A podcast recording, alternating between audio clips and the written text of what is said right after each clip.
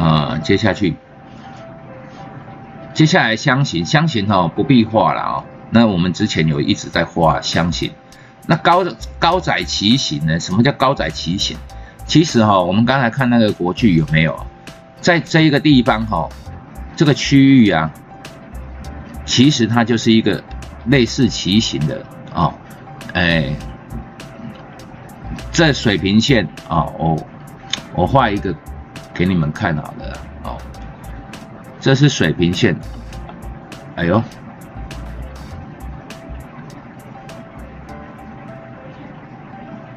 哎，我这怎么画不出来？好，然后这个旗形往上突破。啊，这是一个高窄的旗形，在高点然后狭幅震荡的小小的旗形。啊，像这种就是一个往上突破的旗形，哎，往上突破它也会走一段哦啊，其实整理哈每一块小区间你事后看哦，都仿佛好像有形态啊，但是呢你。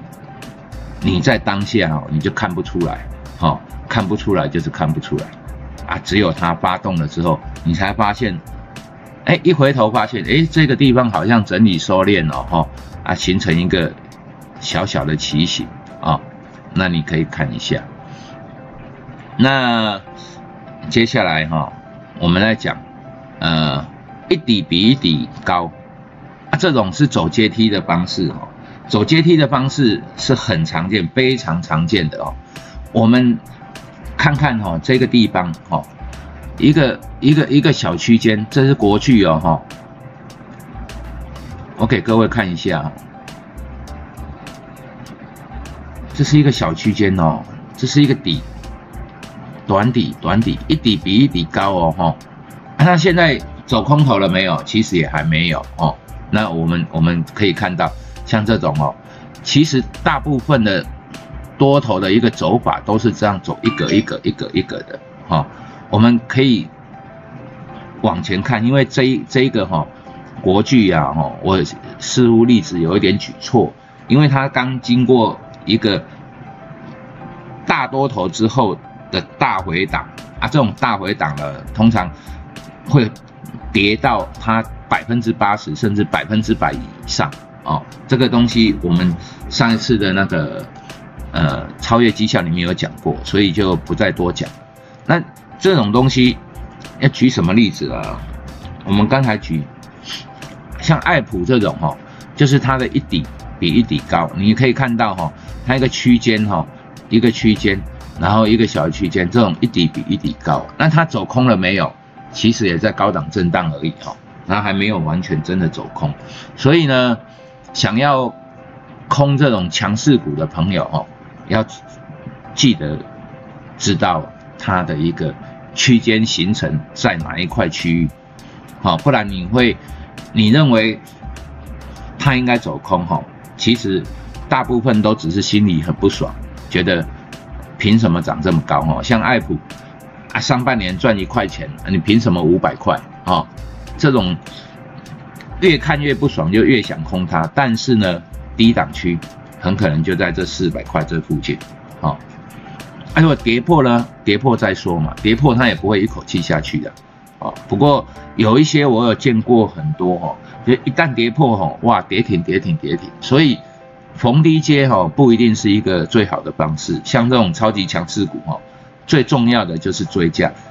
当它发动的时候，你敢不敢追？哦，啊，你如果敢追，这个东西就是你的，钱就是你的。你不敢追，等到要拉回再买哦，常常会被狗咬到，这个要注意一下啊。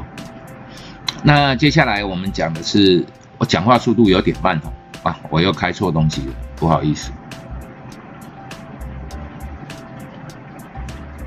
接下来我们讲啊，地升的底部，地升的底部哈，就是。什么叫地升的底部？这是一个大波段才有所谓的地升的底部。我给各位看一下哦，呃，来选一个大波段，哎，二三二七或者三四零六这种哦，最好做例子了哈。所谓地升的底部，我给各位看一下，我把哈，当它这个就是地升的底部，知道吗？哈，我我我弄给各位看一下，这一块区域哦，哈，仿佛是个头，有没有？后面遮着，哈，后面这里遮着的时候啊，你根本你根本看不出来它是不是